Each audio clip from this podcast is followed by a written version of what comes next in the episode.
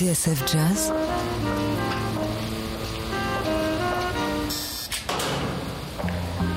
Dans les coulisses de la grande histoire du jazz.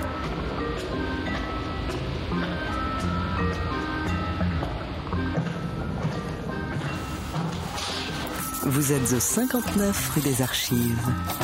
David Copéran, Bruno Guermont-Pré, Rebecca Zisman. Bonjour Bruno, bonjour Rebecca. Salut David, salut inspecteur. Bonjour à tous et bienvenue au 59 rue des Archives. Cette semaine, notre cabinet d'enquête part sur les traces du plus grand cogneur de tous les temps. He's the greatest of them all. One of the great jazz artists in music. Ladies and gentlemen, here he is. A real champion, the world's greatest drummer, Mr. Buddy Rich himself. Buddy Rich. Now for the last number of our engagement here, presenting Buddy Would Rich. you join our band? Buddy. Those are my brand new Ludwig Brand new Ludwig drums. Lead them, Mr. Buddy Rich.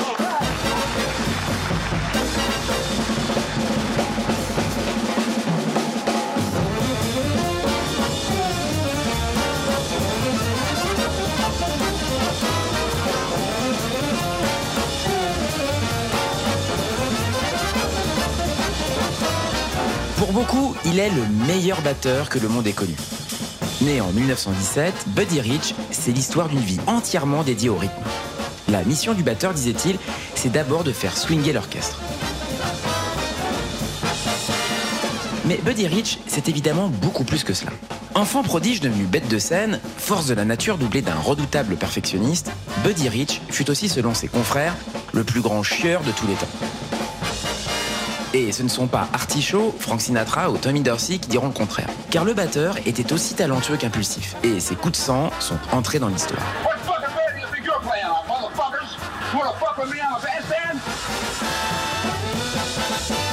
Pourtant, Buddy Rich est aujourd'hui encore une référence absolue. Et pas que dans le jazz. Un journaliste de Rolling Stone a noté son influence sur toute une génération du rock anglais. John Bonham de Led Zeppelin, Bill Ward de Black Sabbath ou encore Roger Taylor de Queen qui a dit un jour Lorsqu'on parle de technique pure, Buddy Rich était tout simplement le meilleur. Des mémorables drum battles l'opposant à Gene Krupa au plateau du Muppet Show, Say, Kermit, I understand for the show's finale you want me to do some kind of a drum battle. Oh yeah, I just love drum battles. en passant par Whiplash, le film choc de Damien Chazelle qui l'a partiellement inspiré, are you a rusher? Or are you a dragger? Or are you going to be on my fucking time? Buddy Rich est définitivement entré dans la légende. L'occasion pour le bureau du 59 de mener l'enquête, tambour battant. Étagère 3, boîte numéro 12, dossier BR 1917, Buddy Rich, Sa Majesté le rythme. Bienvenue au 59 rue des Archives. David Copéran, Bruno Guermont-Pré, Rebecca Zisman.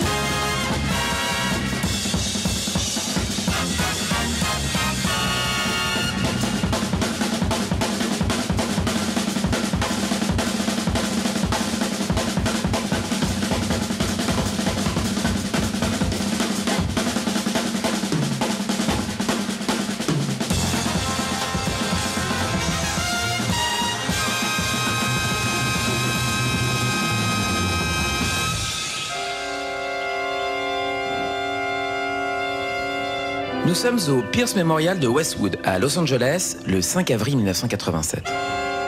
Ce jour-là, Mary et Cathy Rich enterrent leur époux et leur père, Bernard Buddy Rich, l'un des plus grands batteurs de l'histoire. Celui-ci s'est éteint quelques jours plus tôt à l'hôpital où on l'avait opéré d'une tumeur au cerveau. Parmi les proches qui sont venus se recueillir, les acteurs Jerry Lewis et Robert Blake. I'm real excited myself, buddy, because I love the way you play. Ready to play? But before you play, could I play? Mel Brooks, qui se souvient avoir reçu de Rich ses premières leçons de batterie à l'âge de 14 ans, Johnny Carson, le présentateur vedette de la NBC, Alex Guest is a friend of many years and one of the great jazz artists in music. sans oublier Mel Tormé, Sammy Davis Jr., Henry Mancini et Frank Sinatra, celui qui a toujours été là dans les moments difficiles et qui prononce pour l'occasion un discours bouleversant. Buddy Rich avait 69 ans. C'était une force de la nature, un génie de la musique, un homme au tempérament explosif et à l'humour plein de sarcasme. Sur son lit de mort à une infirmière qui lui demandait s'il était allergique à quelque chose, Buddy Rich aurait répondu oui à la musique country. Inspecteur Garmont-Pré, d'où Buddy Rich tient-il ce caractère si bien trempé? Eh bien, pour le comprendre, David, il faut remonter le temps jusqu'en 1917.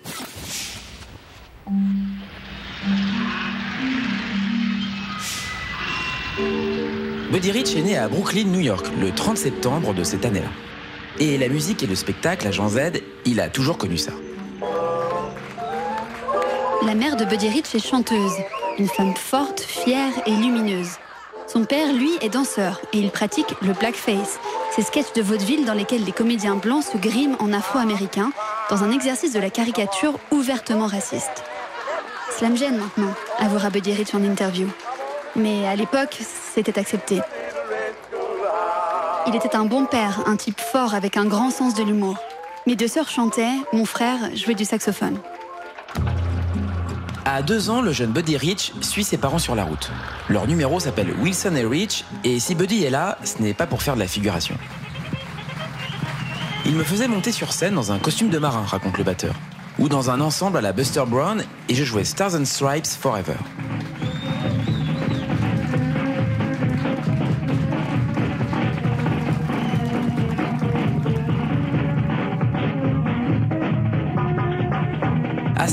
Buddy Rich devient une attraction à lui tout seul. Sur une photo d'époque, on voit le petit garçon posé devant la grosse caisse de sa batterie. Une grosse caisse aussi grande que lui et sur laquelle on peut lire Traps the Drum Wonder. Traps, la merveille de la batterie. Oui, c'est le sobriquet qu'on lui a trouvé et avec lequel Buddy Rich va se faire connaître à travers tout le continent. Et même jusqu'en Australie où l'on verra son petit numéro. À 12 ans, Buddy Rich est l'un des enfants stars les mieux payés des États-Unis. Revers de la médaille, selon une de ses sœurs, il n'a pas eu d'enfance, au sens normal du terme. Il n'a jamais joué comme les autres enfants. De fait, Traps a abandonné l'école et se fait accompagner par son père la plupart du temps. C'est lui qu'on entend là? Parfaitement, sur un petit film de la Warner. Nous sommes alors en 1929 et c'est à partir de ce moment-là que Buddy Rich va réellement s'intéresser au jazz à Jean Z. Le 30 octobre 1929, au lendemain du gigantesque krach boursier qui a secoué l'Amérique, des ouvriers mettent en chantier l'un des hôtels les plus luxueux de Manhattan.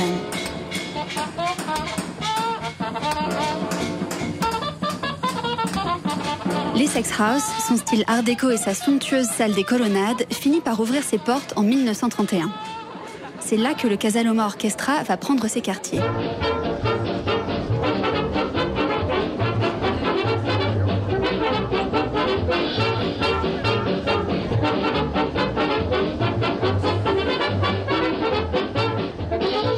1927, l'orchestre dirigé par le saxophoniste Glenn Gray va littéralement casser la baraque, d'autant que les shows de l'Essex sont retransmis à la radio.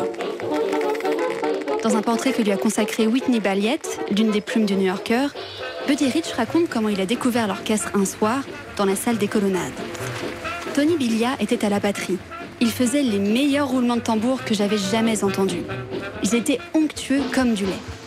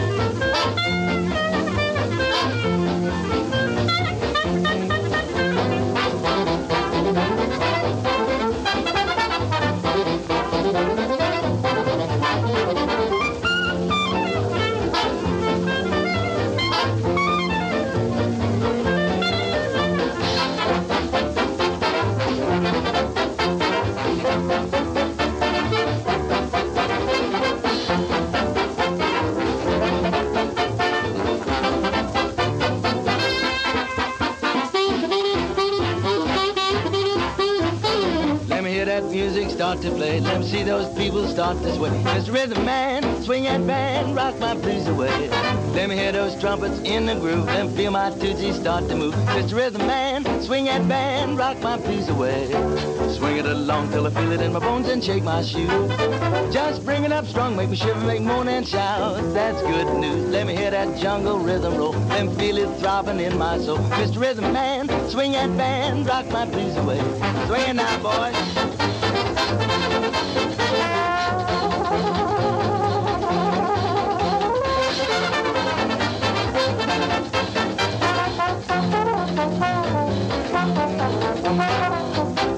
Buddy Rich, Sa Majesté le rythme.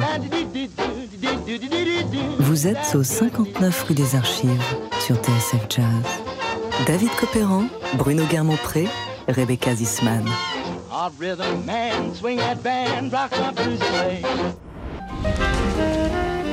Dans les coulisses de la grande histoire du jazz, David Copéran, Bruno Guermont-Pré et Rebecca Zisman, de retour dans les bureaux du 59 rue des Archives sur TSF Jazz.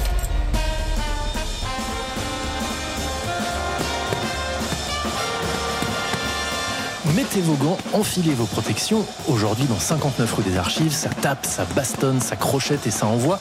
Sur le ring avec Buddy Rich, le roi des cogneurs, pour une enquête qui va vous mettre KO.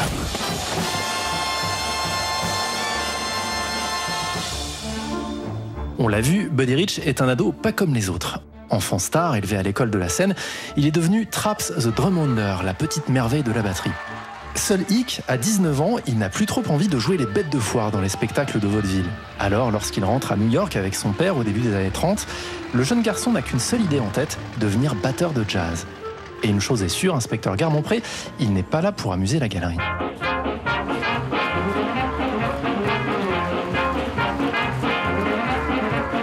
Tony Briglia, Chick Webb, Gene Krupa, Sidney Catlett. Buddy Rich épie le moindre de leurs faits et gestes. Il écoute, observe, prend des notes et absorbe tout comme une éponge. Il faut dire que l'époque s'y prête particulièrement. À New York, dans les ballrooms et les grands hôtels, une vague est en train de tout emporter sur son passage. C'est l'ère du swing et des big bands qui pointent le bout de son nez. Et bien sûr, les batteurs sont en première ligne. Et c'est là que Buddy Rich va tirer son épingle du jeu, n'est-ce pas? Évidemment. À 19 ans, le jeune homme commence à traîner dans les clubs. Un soir, il échoue à Licory House, un petit restaurant de la 52e rue, réputé pour ses steaks et pour ses jam sessions endiablées. Arrêtez, vous allez me donner faim, inspecteur. De fait, c'est plutôt Buddy Rich qui a l'écrou. On l'a dit, le vaudeville est passé de mode et les spectacles ne lui rapportent plus un rond. Pour lui, le salut passe par le jazz, et obstiné comme il est, il se fraye un chemin jusqu'au tabouret du batteur.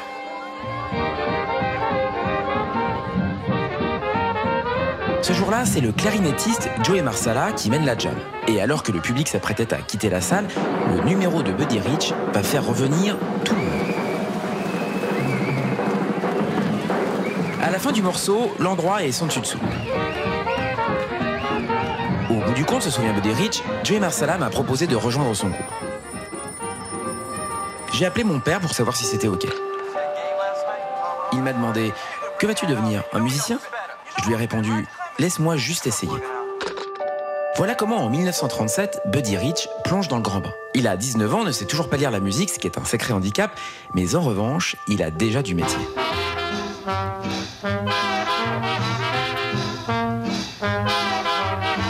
Sa première séance By Mir Bisduchen, dans l'orchestre qui accompagne les Andrew Sisters. Un engagement qui sera sans lendemain, car en réalité, David, les débuts de Buddy Rich sont difficiles. Je crève la faim, confie-t-il un jour à l'un de ses amis, le saxophoniste Georgie Hall. Georgie Hall qui, heureusement, ne va pas tarder à lui décrocher un job, batteur dans l'orchestre de Bunny Berrigan.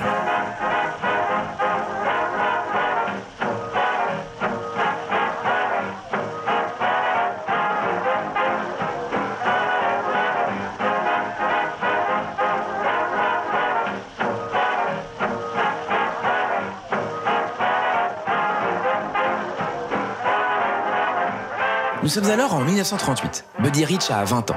Et le voilà qui propulse un orchestre tel une locomotive. Son problème de lecture, il le compense grâce à sa technique, son swing et son énergie imparable. Et puis, il a suffisamment d'oreilles pour retenir les arrangements dès la première écoute. Sur High Society, on l'entend battre chaque temps de la mesure en coglant comme un forcené sur les tambours.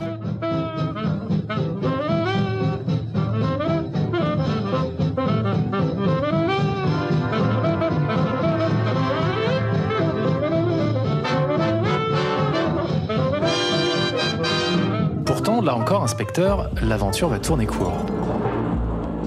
Non seulement Bunny Berrigan n'a pas la carrure d'un leader, mais en plus, il a un sérieux problème avec l'alcool. Un soir, raconte Buddy Rich, il a chuté du bord de la scène. Il s'est retrouvé dans le public, le pied cassé, et il est resté là à se marrer. Voilà comment très vite, l'orchestre va imploser. D'autant que Bunny Berrigan va être victime d'un coup du sort.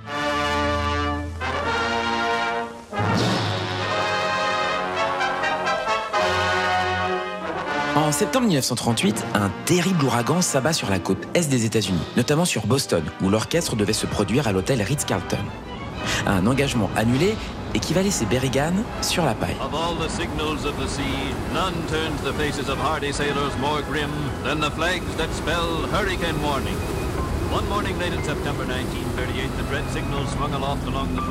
À ce moment-là, le saxophoniste Georgie Hall a déjà quitté l'orchestre pour une formation concurrente, celle du clarinettiste Artie Shaw. Et Buddy Rich ne va pas tarder à le suivre.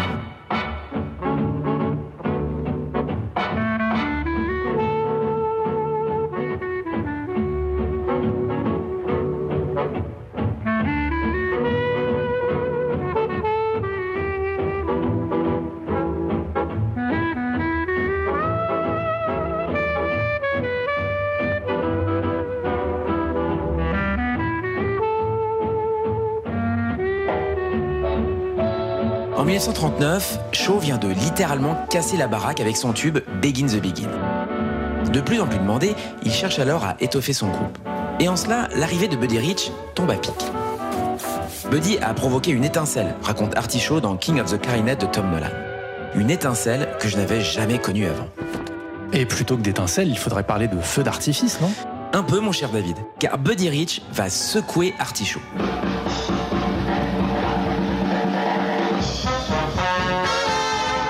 Quelques semaines après son arrivée, le voilà qui propulse l'orchestre dans un traffic jam d'anthologie.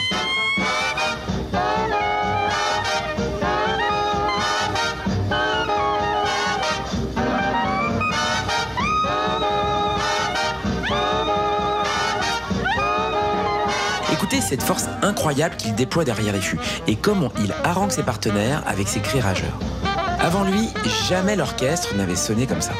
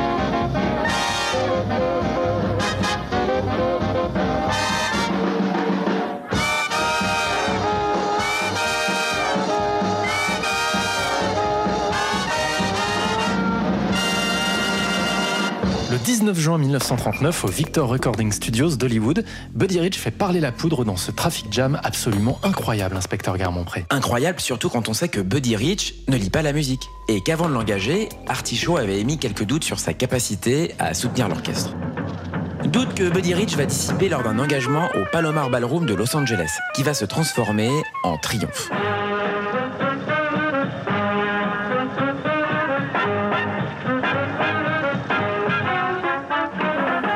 Précis, la formation d'Artichaut est sans conteste l'une des plus populaires des États-Unis. And now here's a real treat for all you fans. During the past few months, requests have been piling up for Artie to play one of his most famous arrangements. Grâce à Buddy Rich, Artichaut sent qu'il a les reins solides. Il va désormais pouvoir défier Benny Goodman sur son propre terrain. Benny Goodman, son éternel rival. It's the chant.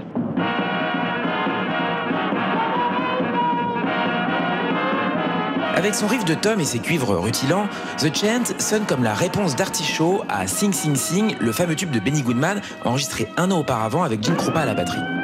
Et une fois encore, c'est Buddy Rich qui assure le spectacle.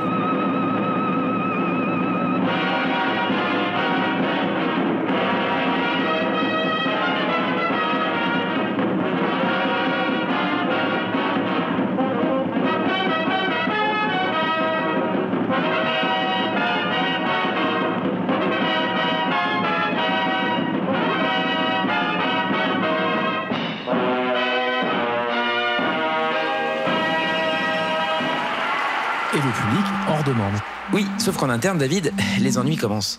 Car Buddy Rich se traîne une réputation de mauvais coucheur. Arrogant, franc du collier et souvent sarcastique. À tel point que, selon un journaliste du Métronome, les gens font la queue pour lui jeter leurs chaussettes à la figure. Dans King of the Clarinet de Tom Nolan, on apprend que Buddy Rich est un habitué des coups bas, comme le jour où il a collé du chewing-gum sous les touches du piano, juste avant que l'orchestre monte sur scène. De fait, sur les planches comme en coulisses, Artichaut commence à trouver que Buddy Rich fait un peu trop de bruit. Alors, au bout de quelques semaines, le chef fait comprendre au batteur qu'il n'est plus le bienvenu. Buddy Rich n'a plus qu'à faire ses valises, son engagement chez Artichaut n'aura même pas duré un an. And now here it comes, the one you've all been waiting for, the killadilla that's going to knock the place, probably the roof right over. We hope not, because it's a long way to the ground. The karaoke.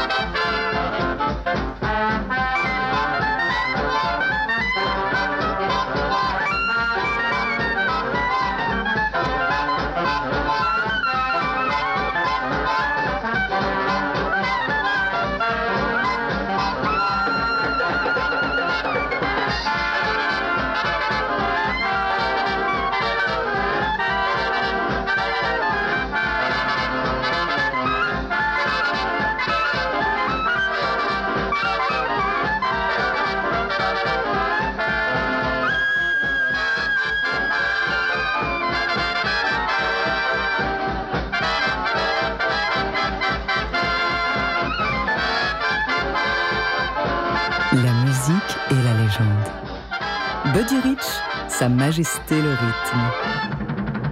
Vous êtes au 59 rue des Archives sur TSF Jazz. David Copéran, Bruno Guermont-Pré, Rebecca Zisman. Ladies and gentlemen, here he is, Buddy Rich.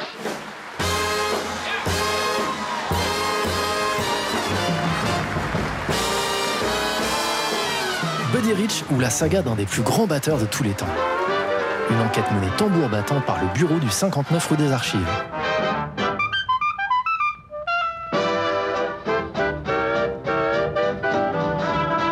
1939, on l'a vu, Buddy Rich, 22 ans, s'est fait sortir de l'orchestre d'Artichaut. Entre le clarinettiste à l'ego démesuré et le batteur au caractère de cochon, il y avait comme de l'orage dans l'air. En tant qu'homme, dira Shaw, je ne l'ai jamais aimé. Toutefois, Buddy Rich a de la ressource. À peine libre, le voilà qui rebondit déjà dans un autre orchestre phare de l'ère du swing, celui du tromboniste Tommy Dorsey. Seul hic, inspecteur, si Buddy Rich était venu pour casser la baraque, il va très vite déchanter. Buddy Rich a beau être le musicien le mieux payé de l'orchestre, il ne peut pas faire grand-chose face à la vogue des ballades qui déferlent alors. Car la mode est aux chanteurs de charme et aux airs tout sucre tout miel, qui font chavirer le public des dancings et caracolent en tête des ventes. Sauf que pour un animal comme Buddy Rich, ça ronronne un petit peu. D'ailleurs, la première fois qu'il a vu jouer l'orchestre dans un palace de Chicago, il a quitté la salle en s'exclamant Quelle bande de nazes Heureusement, Tommy Dorsey l'a rattrapé par le col. L'orchestre de Dorsey, tempêtera le batteur, était tout sauf un orchestre hot. C'était juste un groupe de danse avec des bons musiciens à l'intérieur. Buddy Rich va donc se résoudre à mettre la pédale douce. Non, ce n'est pas tout à fait son genre. Après tout, Tommy Dorsey l'a tellement courtisé qu'il est prêt à faire des concessions pour lui. Par exemple en convoquant Cy Oliver pour lui arranger des morceaux de swing sur mesure. Alors seulement, dira Buddy Rich, l'orchestre s'est mis à envoyer.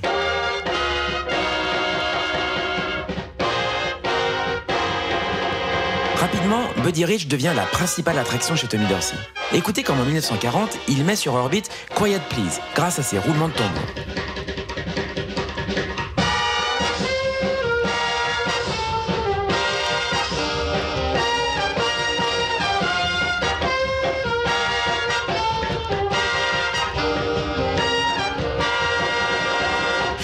Chez Dorsey, on peut dire que Buddy Rich a passé la vitesse supérieure.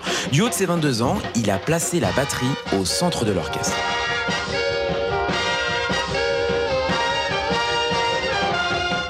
D'ailleurs, pendant que j'y suis, le jeu de Buddy Rich, comment le définir? Eh bien, pour le savoir, David, j'ai demandé à François Laudet. Batteur, chef d'orchestre et ancien animateur de Jazz Live sur TSF Jazz, c'est surtout un grand malade de Buddy Rich. La caractéristique principale de Buddy Rich, c'est que c'est d'abord un batteur swing.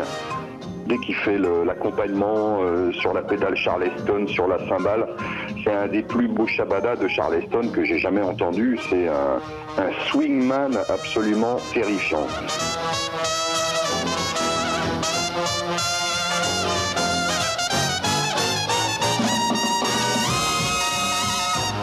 Ensuite, sa virtuosité, ben, elle vient du fait qu'il a une technique de tambour euh, et de caisse claire en particulier euh, phénoménale. Cette virtuosité-là, il l'a associée à une rapidité de mouvement, euh, notamment une rapidité des bras qui lui vient du fait qu'il est ceinture noire de karaté.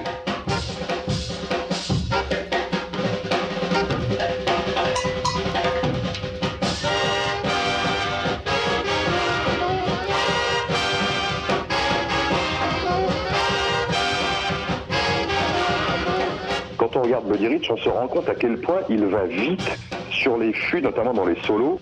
Sa gestion des mouvements, bien sûr, mais aussi sa gestion de la respiration. Lui permet de gérer son énergie et ses mouvements de la meilleure façon qui soit. Donc, il est d'une rapidité absolument incroyable.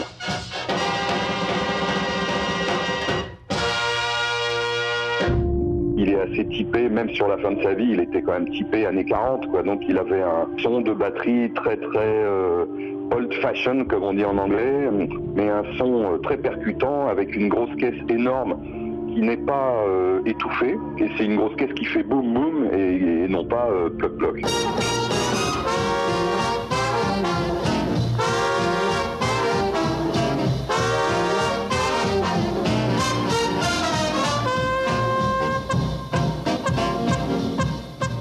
La musique de jazz, il fait euh, l'accompagnement à la grosse caisse, il joue les quatre temps de la mesure à la grosse caisse. Et je sais qu'il y a beaucoup de bassistes qui n'aiment pas ça, mais Buddy Rich a toujours fait ça. C'est euh, vraiment euh, l'héritage de Jane Krupa, Sidney Catlett et toutes ces sortes de choses.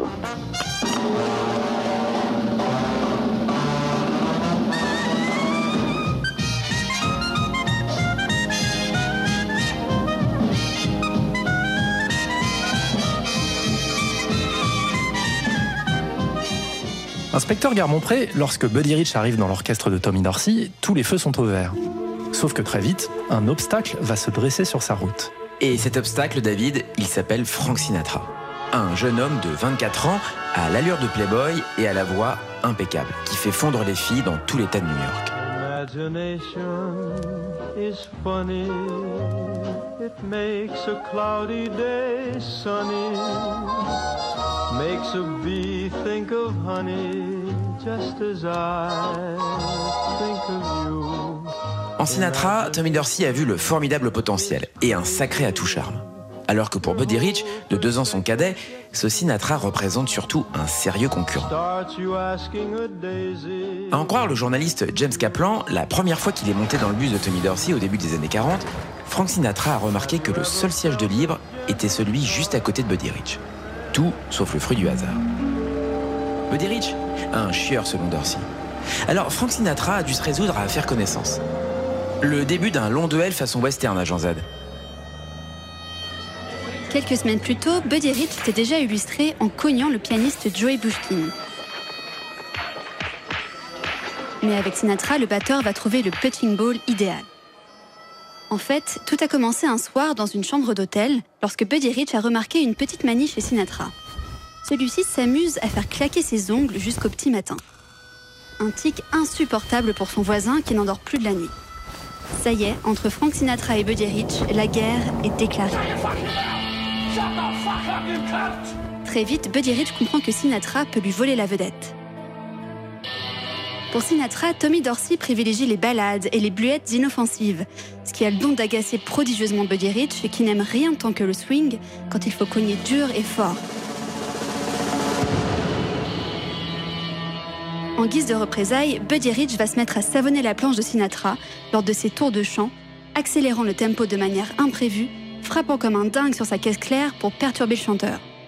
Un soir, lors d'un concert au prestigieux Astor Hotel de New York, Sinatra lui répondra en lui jetant une carafe d'eau à la figure. Mais inspecteur, entre les deux rivaux, c'est une femme qui va vraiment mettre le feu aux poudres. Et cette femme, c'est Lana Turner. L'actrice vient juste de divorcer d'Artie Shaw, l'ancien patron de Buddy Rich, avec qui on lui prête une liaison. Liaison qui va rendre Sinatra foudrage. Hasard ou coïncidence? Un soir, Buddy Rich va se faire cueillir par deux armoires à glace à la sortie d'un restaurant new-yorkais. Plus que jamais, entre lui et Sinatra, l'ambiance est à couteau tiré.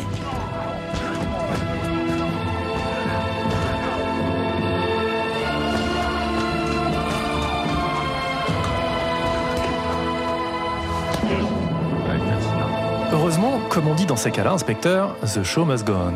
Oui, et l'orchestre de Tommy Dorsey va reprendre la route avec ses deux vedettes, le tromboniste se chargeant de compter les points.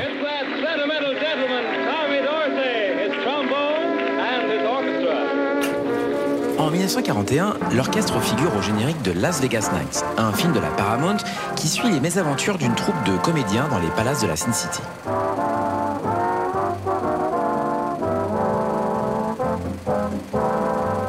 Film qui ne restera pas dans les annales si l'on accepte les débuts de Frank Sinatra à l'écran et ce solo explosif de Buddy Rich.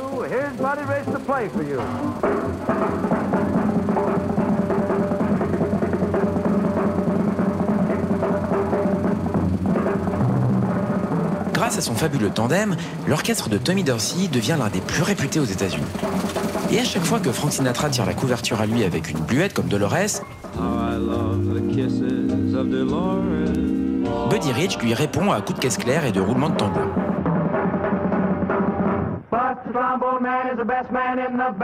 L'autolite de l'orchestre, c'est lui. En 1942, enfin, Buddy Rich rejoint le contingent des Marines sur la base de San Diego en Californie. Les États-Unis viennent d'entrer en guerre et même s'il ne connaîtra pas le front, le batteur va servir pendant deux ans comme professeur de judo. Mais avant de quitter Tommy Dorsey, Rich va s'illustrer une dernière fois. Dans Hawaiian War Chant, il détonne grâce à un jeu de tambour proprement hallucinant. Écoutez, c'est un véritable tour de force. And now for the last number of our engagement here, presenting Buddy Rich, Ziggy Elman, Tallulah Winters, and the girls in the Hawaiian War Chant. Take it. Buddy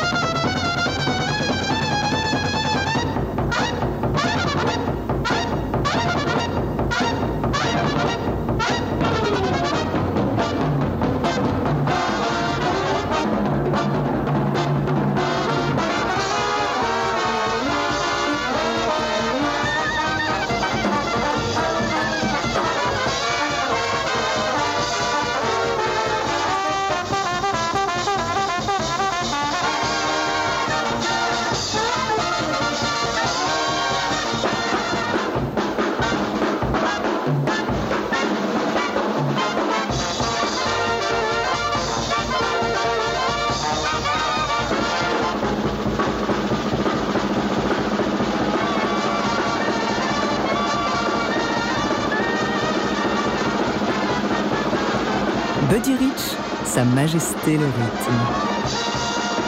Vous êtes au 59 rue des Archives sur TSF Jazz. David Copéran, Bruno Guermont-Pré, Rebecca Zisman. You know, we sell a little new number for you, one that was just written last week. It's out now as one of our newest recorded arrangements. Features Buddy Rich on the drums and it's called The Palladium Party.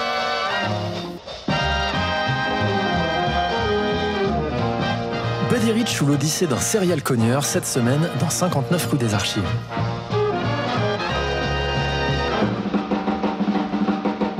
Au lendemain de la Seconde Guerre mondiale, l'ancien batteur de Tommy Dorsey est démobilisé.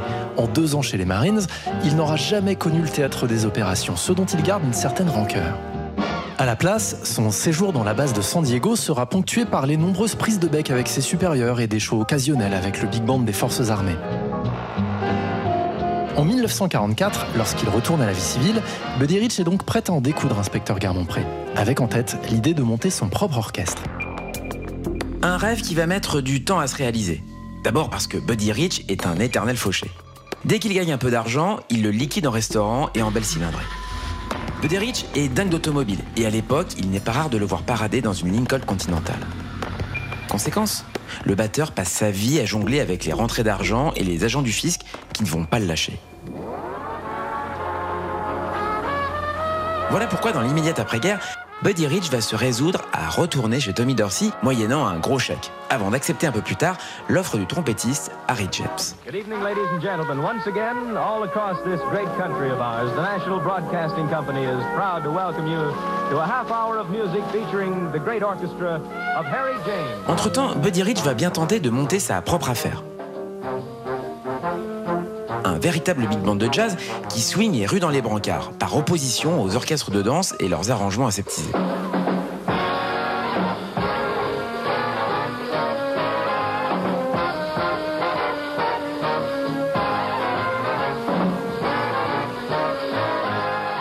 Et pour cela, à Jean Z, Buddy Rich va accepter l'aide d'une vieille connaissance. Ils avaient beau s'entendre comme chien et chat dans l'orchestre de Tommy Dorsey, Buddy Rich et Frank Sinatra ont développé une admiration réciproque et même un début d'amitié. Alors, lorsque Sinatra apprend que le batteur souhaite se mettre à son compte, il va spontanément lui proposer son aide. On parle de deux chèques de 25 000 dollars qui paieront les répétitions, les pupitres et les costumes de scène.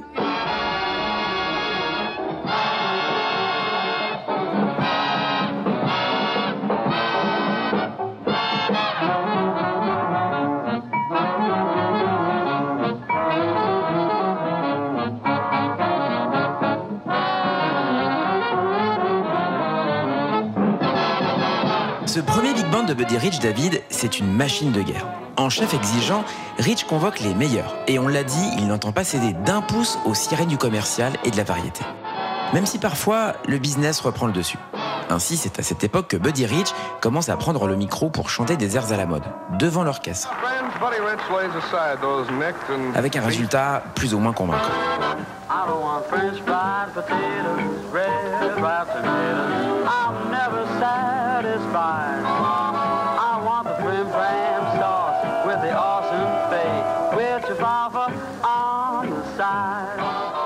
Chanteur, à la tête de son premier orchestre à la fin des années 40. Un orchestre qui ne va pas faire long feu. Si Buddy Rich est alors au sommet de son art, force est de constater que côté business, l'expérience est un désastre. Les disques ne se vendent pas, les engagements sont de plus en plus rares et la marque Buddy Rich n'est pas assez bankable. Résultat, le batteur doit se résoudre à dissoudre sa formation. À 30 ans et sans plan de carrière, il va alors répondre à l'offre d'un homme qui va lui permettre de se remettre à flot. Son nom Norman Gantz. Impresario, producteur de disques et organisateur de concerts, Norman Granz est à la tête d'une grande caravane que l'on appelle Jazz at the Philharmonic ou JATP. Le JATP, c'est une tournée qui traverse les États-Unis de part en part et propose des joutes mémorables entre jazzmen. Charlie Parker, Dizzy Gillespie, Lester Young et Oscar Peterson, pour n'en citer que quelques-uns. Et puis David, il y a la production de disques. Chez Mercury, puis à la tête des labels Clé, Norgram et Verve, Norman Granz va fixer tout un pan de l'histoire du jazz américain, de Stan Getz à Billie Holiday, en passant par Louis Armstrong et Ella Fitzgerald. Et donc, Buddy Rich. En 1946, à Los Angeles, Norman Granz réunit Buddy Rich, Lester Young et Nat King Cole pour une séance légendaire. Derrière un Lester en très grande forme et un King Cole volubile, Buddy Rich plante ses banderilles et propulse le groupe de manière implacable.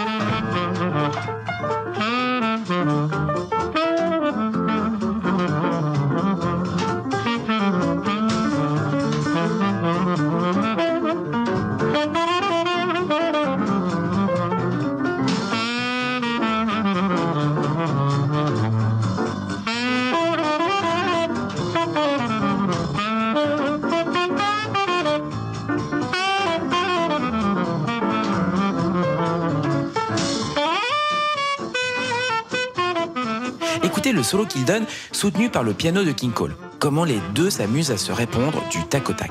C'est puissant, inventif, ça rebondit sans cesse, et grâce à l'intimité du trio, la prise de son rend enfin grâce à toutes les nuances du batteur, qui pour l'occasion alterne entre les ballets et les baguettes. Du grand art.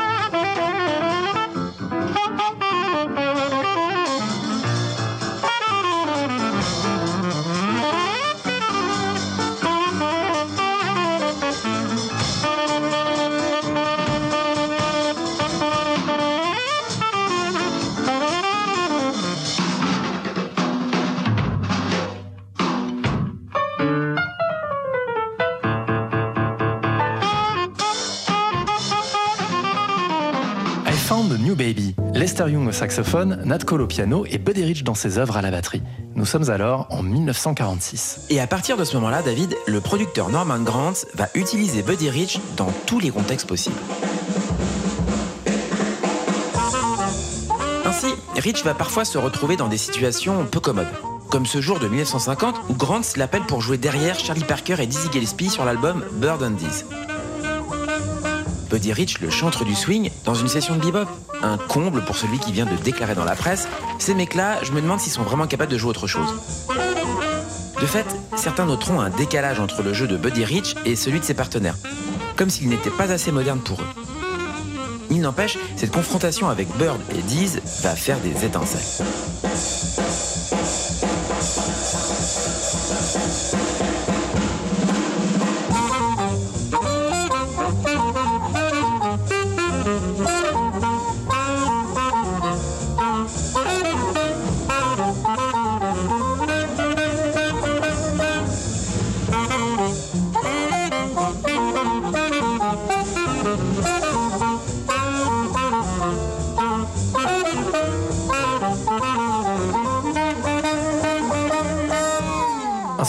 Lorsque l'album Bird and Dees sort en 1952, Norman Granz a déjà d'autres plans pour Buddy Rich. Et même un plan colossal.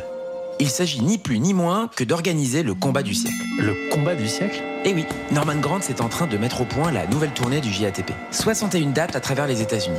Lester Young, Benny Carter et Roy Eldridge ont déjà répondu présent. Mais Grantz n'entend pas s'arrêter là. Il a convaincu Gene Krupa de rejoindre la troupe et celui-ci a accepté d'affronter Buddy Rich chaque soir dans un duel de batteurs qui ferait office de clou du spectacle. En réalité, Agent Z un véritable choc de titan. De 7 ans l'aîné de Buddy Rich, Gene Krupa est aussi son Pygmalion. C'est lui qui, en 1938, a triomphé au Carnegie Hall de New York avec l'orchestre de Benny Goodman.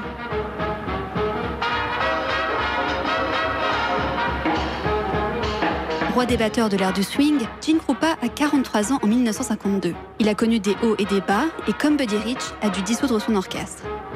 Autre point commun, lui non plus n'a pas voulu prendre le virage du bebop. Question de génération sans doute. Gene Krupa contre Buddy Rich, Buddy Rich contre Gene Krupa, l'affiche fait rêver.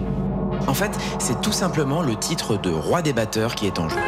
Un vrai combat de boxe, inspecteur. Oui, même si, selon nombre d'observateurs, les dés sont pipés. Et que pour Gene Krupa, le combat est perdu d'avance. Gene sonnait daté, raconte Mel Tormé dans sa biographie de Buddy Rich. Il se retranchait derrière des plans qu'il connaissait par cœur depuis les années 30. Selon Tormé, Buddy Rich mettait la pédale douce lors de ses duels pour ne pas embarrasser son adversaire. Pourtant, un journaliste du magazine Downbeat donne un autre son de cloche et affirme que Buddy Rich ne lui a fait aucun cadeau. La plus célèbre de ces batailles entre Gene Krupa et Buddy Rich aura donc lieu au Carnegie Hall de New York devant un public chauffé à blanc. Et heureusement, les micros de Norman Grant vont immortaliser la scène. Ce soir-là, l'ambiance dans la salle est explosive. Galvanisés, les deux batteurs vont jouer les maîtres artificiers. Prêt? C'est parti.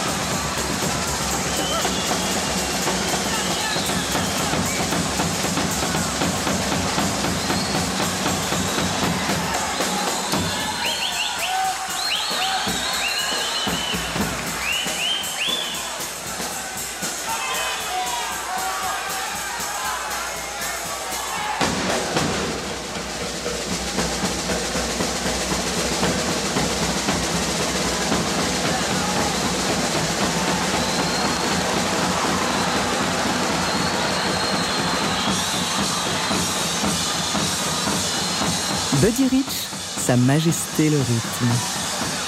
Vous êtes au 59 rue des Archives sur TSF Jazz. David Copéran, Bruno Guermont-Pré, Rebecca Zisman. Dans les coulisses de la grande histoire du jazz, David Copéran, Bruno Guermont-Pré et Rebecca Zisman, de retour dans les bureaux du 59 rue des Archives sur TSF Jazz. Histoire du plus grand cogneur de tous les temps. Buddy Rich, Sa Majesté le rythme, dernier acte. Vous êtes au 59 rue des Archives.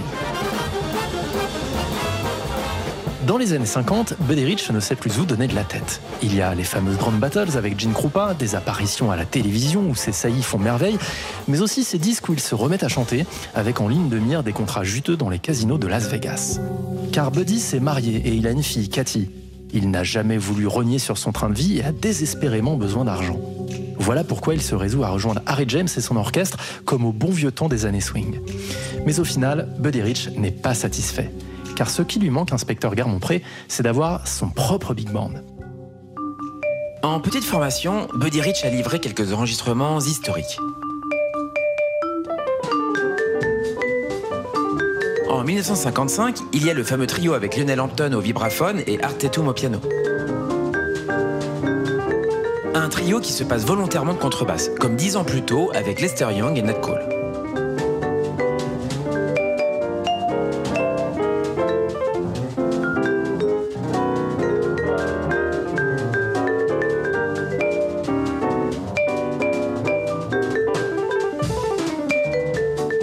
Enfin, de manière beaucoup plus discrète cette fois, Buddy Rich va tenir la chandelle lors de cette magnifique rencontre entre Ella Fitzgerald et Louis Armstrong.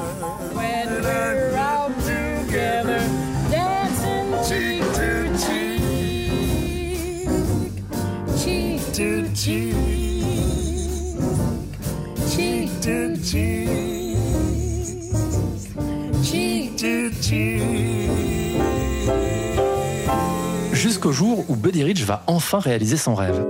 En avril 1966, Rich donne son dernier coup de cymbale dans l'orchestre d'Harry James. Ce soir-là, il a décidé que le moment était venu de remonter son orchestre, le Buddy Rich Big Band. Mais pour cela, inspecteur, il va lui falloir encore un petit coup de pouce. Et une fois de plus, Frank Sinatra n'est pas loin. Malgré les arrangements spécialement conçus par Oliver Nelson, la première du nouveau Buddy Rich Big Band à Las Vegas n'a pas déchaîné les foules. En revanche, l'orchestre a tapé dans l'œil de Sammy Davis Jr., qui va faire appel à lui pour une série de shows au Sands Hotel.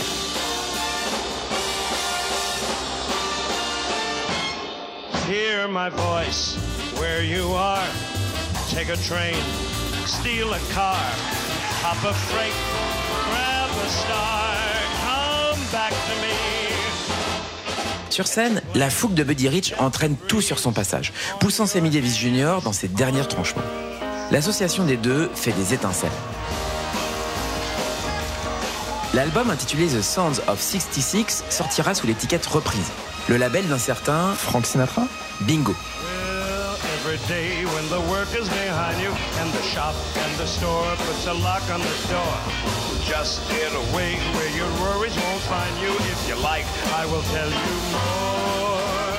Pour Buddy Rich, cette collaboration avec Sammy Davis Jr. est doublement importante. D'abord, elle lui donne un surpoids de confiance.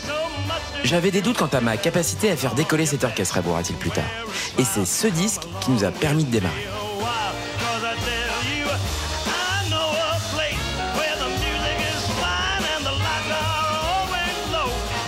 Enfin, ce disque avec Sammy Davis Jr. lui ouvre les portes d'un nouveau répertoire, qui lorgne vers la pop, empruntant aussi bien à Burt Baccarat qu'à Petula Clark. Ça y est, Buddy Rich tient enfin sa machine de guerre.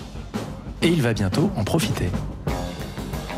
Toujours en 1966, Buddy Rich accepte un engagement au Chess, un club situé à Hollywood sur Santa Monica Boulevard. Un engagement qui va se transformer en bénédiction. Oui, car très vite la rumeur court. Il y a un orchestre en ville qui est en train de casser la baraque au Chess Club. Et bientôt, le gratin du cinéma et du show business s'y donne rendez-vous. Un soir, c'est Johnny Carson, le présentateur vedette de la NBC, qui débarque au Chess Club. Séduit par le personnage de Buddy Rich, il lui ouvre les portes de son émission. Le début d'une amitié au long cours qui va faire de Buddy Rich un habitué des médias, où ses démonstrations spectaculaires et son sens de la répartie vont faire mouche. Côté musique, Buddy Rich s'est entouré des meilleurs pupitres en ville. Des hommes à qui il mène une vie d'enfer. Car après 50 ans passés dans le business, le chef ne tolère aucun écart. Et il entend bien maintenir son standing de plus grand batteur du monde à la tête d'une véritable machine de guerre. Résultat, après les concerts, les soufflantes de Buddy Rich ne sont pas rares. Surtout s'ils jugent que ces musiciens n'étaient pas au niveau. Elles vont même devenir légendaires le jour où l'un des membres de l'orchestre va l'enregistrer à son insu alors qu'il leur passe un savon mémorable à bord du bus de tournée. Ce sont les fameuses Buddy Rich Bus Tapes. Écoutez David, pas besoin de traduire. What fucking band do you think you're playing on, motherfuckers? You wanna fuck with me on a bandstand? Shut that fucking door. What kind of trumpet section do you call us tonight? And saxophones? You gotta fucking be kidding me! How dare you call yourselves professional? Ouch, ça fait mal. Oui, mais heureusement, ce n'est que l'arbre qui cache la forêt. En réalité, beaucoup de musiciens vont prendre la défense de leur chef. Buddy Rich était colérique Oui, mais il maintenait un niveau d'exigence que lui seul était capable de fournir à l'époque. Et la plupart des musiciens qui sont passés sous ses ordres auront énormément appris. Il faut dire que la musique jouée par le Buddy Rich Big Band, c'est du lourd.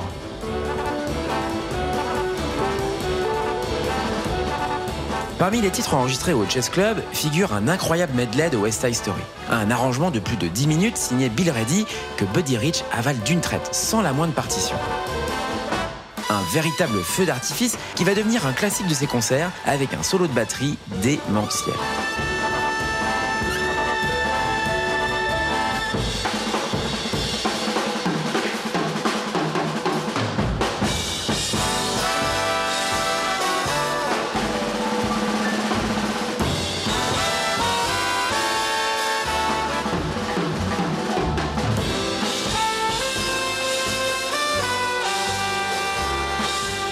Grâce au succès de cet engagement au Chess Club, Buddy Rich remet le couvert un an plus tard.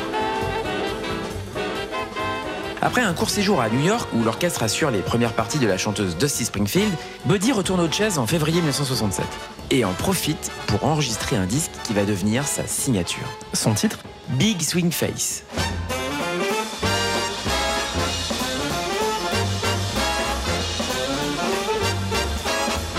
Dans ce disque, Buddy Rich aligne les tubes pop et les standards de comédie musicale, servis par les meilleurs arrangeurs. De plus, ce retour au jazz marque l'arrivée dans l'orchestre de pointures comme Ernie Watts au saxophone et Chuck Finlay à la trompette. Enfin, il y a cette jeune fille qui va prêter sa voix sur The Beat Goes On. Elle a 13 ans, se prénomme Cathy et n'est ni plus ni moins que la fille du patron. Cathy Rich, qui est trop jeune pour se produire au Jazz Club, a enregistré sa partie vocale un peu plus tard, seule en studio. Grocery stores, a supermarket. Little girls still break their hearts, uh-huh. Men still keep on marching off to war. Electrically, they keep their baseball score. And the beat goes on. The beat goes on.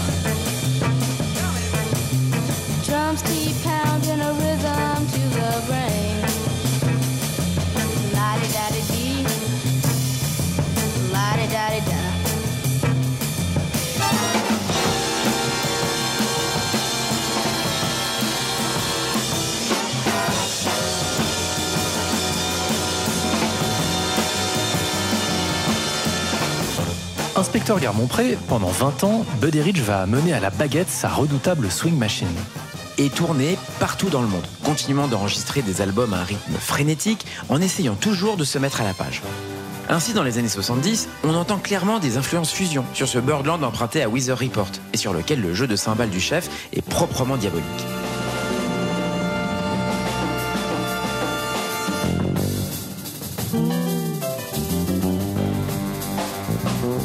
À 60 ans passés, Buddy Rich est toujours dans le coup.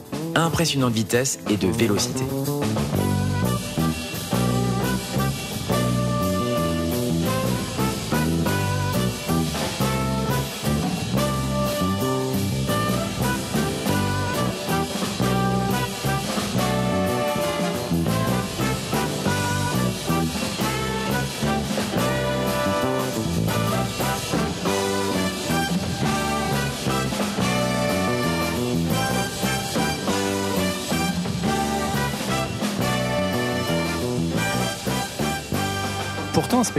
Quelques signaux ne sont pas rassurants. Déjà en 1959, une douleur persistante au bras gauche avait alerté les médecins. Buddy Rich avait frôlé la crise cardiaque et il était ressorti de l'hôpital avec une épée de Damoclès sur la tête. En 1983, rebelote. La veille d'un concert à Ann Arbor dans le Michigan, Buddy est frappé par la même douleur au bras gauche. Mais cette fois, c'est vraiment du sérieux. Emmené d'urgence à l'hôpital, le batteur subit un quadruple pontage. Pendant sa convalescence, son voisin, un certain Frank Sinatra, va lui rendre visite tous les jours, préparant pour lui des petits plats italiens. Quelques semaines plus tard, Buddy Rich est déjà de retour sur les planches. En janvier 1987, Buddy Rich fait l'une de ses dernières apparitions à la télévision lors d'un hommage à son ancien patron, Tommy Dorsey. the single greatest performer on his instrument in the world. And he's our direct link to the original Tommy Dorsey band, the one, the only, the very, very special, Mr. Buddy Rich. Mais David, le batteur, commence à fatiguer. Le 2 avril, après un ultime séjour à l'hôpital, Buddy Rich s'effondre à l'âge de 69 ans. 69 ans, dont 67 à faire parler la poudre. Un art dont Buddy Rich aura fait un véritable spectacle. En cela, David, il aura bien mérité sa couronne de meilleur batteur du monde.